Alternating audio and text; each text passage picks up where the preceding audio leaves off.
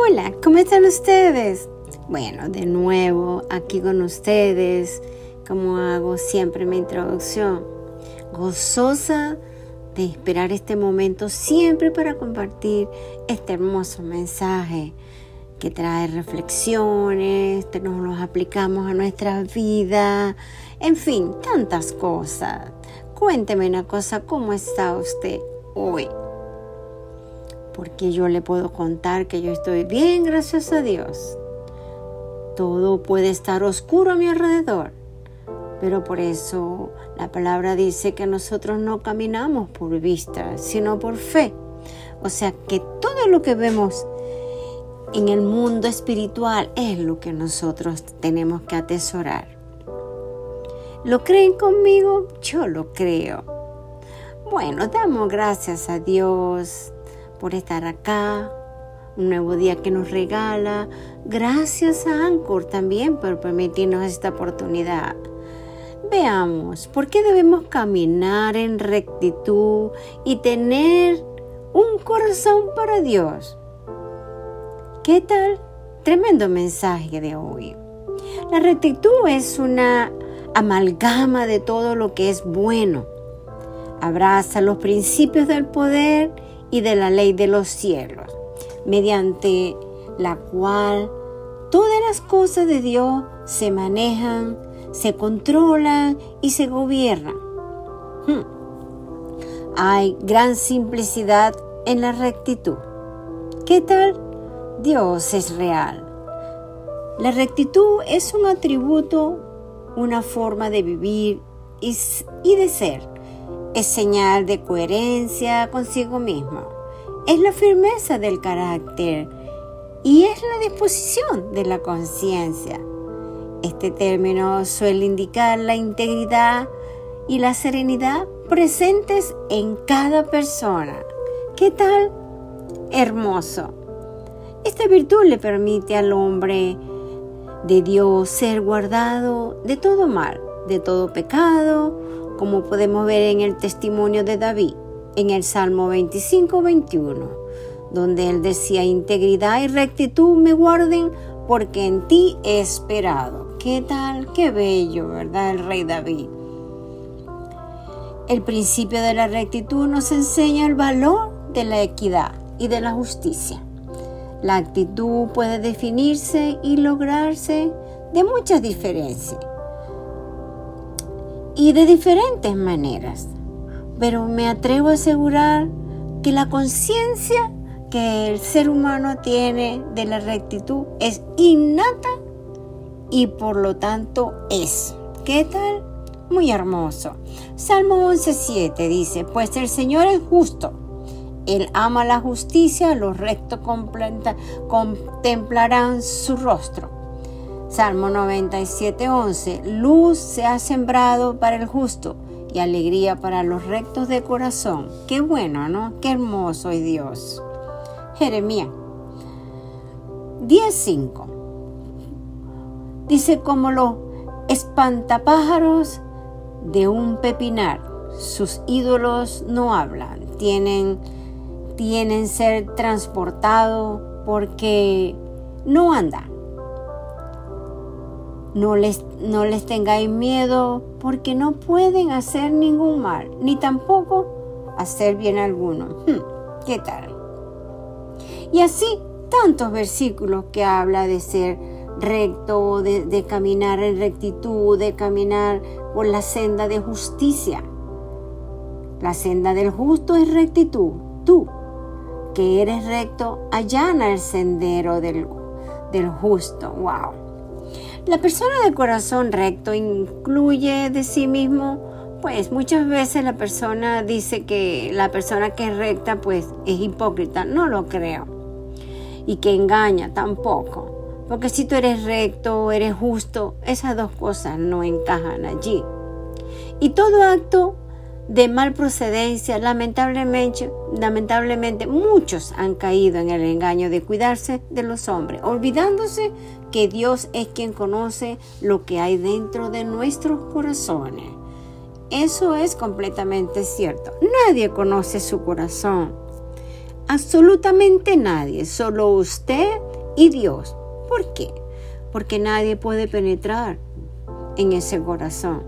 Pero de ese corazón la boca habla buenas cosas o buenas o malas cosas.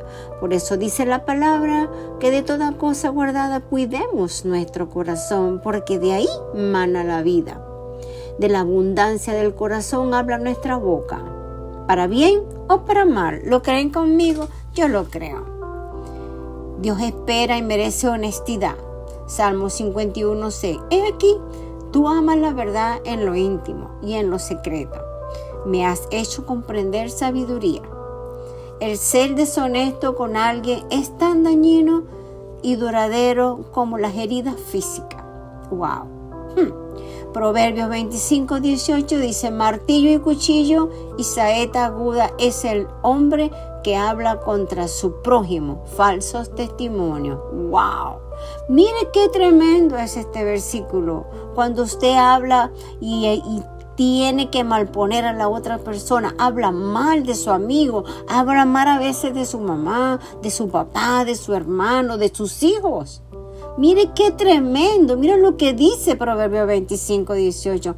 Martillo y cuchillo y saeta aguda es el hombre que habla contra su prójimo falso testimonio. ¿Qué tal? El Señor no aprueba la, la deshonestidad no en los negocios ni en ninguna cosa. Proverbio 20 dice, 20, 20, abominación son a Jehová las pesas falsas y la balanza falsa no es buena. El Señor pesa todo lo que es bueno, lo malo Él lo desecha. ¿Cuántos lo creen conmigo? Qué tremenda es la palabra del Señor, ¿no? Pero cuando la ampliamos y la aplicamos al diario vivir, entonces nosotros decimos, wow, Señor, de verdad que tus palabras sí son sabias y tenemos que aplicarlas. La ira bien al justo, le irá, le irá bien al justo, hmm, dijo el profeta Isaías, pues ellos comerán el mismísimo fruto de su trato. ¡Wow! ¡Qué tremendo! Y agregó, la senda del justo es recto. Es obvio que si nuestros tratos han de, producir buenos frutos, tenemos que hacer lo que es recto a los ojos de Dios. ¡Wow! ¡Qué tremendo! Vio que dice que nosotros comeremos el mismísimo fruto de trato y lo que nosotros hagamos mal a otra persona o bueno, ¿qué tal? ¡Wow! Tremendo, tremenda reflexión de verdad. ¡Wow! ¿Cómo podemos andar en la senda de rectitud? Bueno, qué bendición recibiremos. Nosotros lo sabremos si andamos realmente con un corazón para agradar a Dios, no al hombre. ¿Y cómo se beneficiarán, otras personas si seguimos las normas justas de Dios? Wow. En el capítulo 10 dice de Proverbios de Salomón explica, rey del antiguo Israel responde a estas preguntas al contrastar al justo con el inicuo. Hmm. Al hacerlo utiliza la expresión justo tres veces. Hmm. Nueve de ellas en los versículos 15 y el 32. Miren tan tremendo que es para Dios ser justo, andar en rectitud, no creernos que somos más que nadie. No creemos que yo porque tengo dos, tres eh, monedas más que tú, soy más grande. No, más grande que nosotros. No hay nadie sino el Ser Supremo. Oh, solamente Dios es mayor que tú. Porque todo el dinero que pueda tener una persona nunca te hace más grande, más se hace más grande que Dios. Jamás. Por eso el Señor dice que tenemos que caminar en rectitud y ser justos wow, cómo ama Dios la justicia. Dice que las riquezas pueden protegernos de alguna incertidumbre de la vida, tal como un pueblo fortificado da cierta seguridad a sus habitantes, mientras que la pobreza puede ser desastrosa cuando surgen situaciones inesperadas. Fíjese que Eclesiastés 7:12 habla, ahora bien, es posible que el sabio rey también insinuara un peligro tanto como para los ricos como para los pobres. Porque muchas veces los ricos son así, altivos, orgullosos, menosprecian a otras personas, son injustos, pero muchas personas también que son pobres, muchas veces su misma pobreza hace tratar mal a otras personas. O sea, que el Señor, mire como dice, ¿no? Por eso es que tenemos que escudriñar nuestros corazones. Se da cuenta lo tremendo que es para Dios ser justo, andar en rectitud, no hacerle daño a nadie. Pero, y el pobre tal vez piensa equivocadamente, ¿verdad?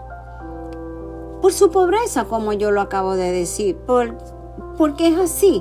No tiene esperanza, pasa trabajo y por consiguiente ninguno se hace un buen nombre ante Dios. ¿Qué tal? No obstante, sea que el justo tenga mucho o poco en sentido material, su rectitud, la conducta lo conduce a la vida. ¿En qué sentido? Pues bien, está contento con lo que tiene, no permite que su situación económica interfiera en sus buenas relaciones con Dios, sea rico, sea pobre, la vida del justo le trae felicidad ahora y le da la esperanza de la vida eterna al futuro. Es así, sea humilde. Aunque tenga mucho dinero, sea humilde. Sea bello, sea dadivoso, sea justo. Agrade a Dios. El dinero no es malo, es el amor que usted le coloca al dinero. Y si es, y si es humilde o de escasos recursos, pues entonces sea más lindo aún, porque Acuérdense que la protección de Dios también está con los pobres y con los ricos. De igual manera. Pero tenemos que ser humildes, tenemos que ser justos, tenemos que tener un corazón conforme al de Dios. ¿Qué tal? Que no es fácil. Para tener un corazón de Dios hay que pasar mucho. Sin embargo, nunca vamos a llegar allá. Acuérdense, estamos en una carne todavía que nos cuesta sacrificar. Cambiemos el odio por el amor, muy importante, siempre hablo de esto, porque a mí me ha tocado muy de cerca, pero muy de cerca. A veces usted da mucho y da y da tanto amor transparente, genuino, ese amor sin condiciones, ese amor agape es un amor sublime, tierno, es un amor agradecido. Y de golpe viene esa persona o ese hijo o ese esposo o ese novio y lo trata pero súper duro, sin saber qué amor tan lindo tiene esa persona. Es así. Entonces nosotros tenemos que cuidar hasta esa parte donde hay uno que está encubriendo el odio, hay labios de falsedad. Si un hombre abriga en el corazón odio hacia alguien y lo oculta detrás de la palabra melosa o adulación, está obrando con engaño. Tiene labios de falsedad. ¿Se da cuenta? Eso quiere decir que si alguien le dice que lo ama y le está clavando un cuchillo por la espalda, eso no es verdad. Así que no se engañe usted mismo, porque Dios no puede ser burlado. Jamás, jamás. Y no permitamos que nadie nos vea con la cabeza agacha. No, Señor, usted es un rey y un príncipe de Dios. Y usted una reina y una princesa de Dios. Así somos. Somos la niña de sus ojos. Él nos lleva debajo de la sombra de sus alas y esculpido en las palmas de sus manos. ¿Qué tal? Qué tierno, ¿verdad que es demasiado tierno el amor ágape, el amor de Dios, un amor tan hermoso que es incomparable. No se puede comparar con ningún amor, pero Él nos hizo a su imagen y semejanza. Entonces, busquemos ese amor hermoso. Hmm. Asimismo, tenemos que caminar a fin de recalcar la necesidad de dominar la lengua. Dice el sabio rey, en la abundancia de palabras no deje de no de, deja de haber transgresión. pero el que tiene refrenado sus labios está actuando discretamente. Proverbio 10, 19. ¿Qué tal? Dice, el tonto habla muchas palabras, pero su boca hace salir burbujeando la tontedad. ¿Qué tal? Mira cómo Dios habla de eso. Esto no quiere decir que toda persona que habla mucho sea tonta. No, no, no, no.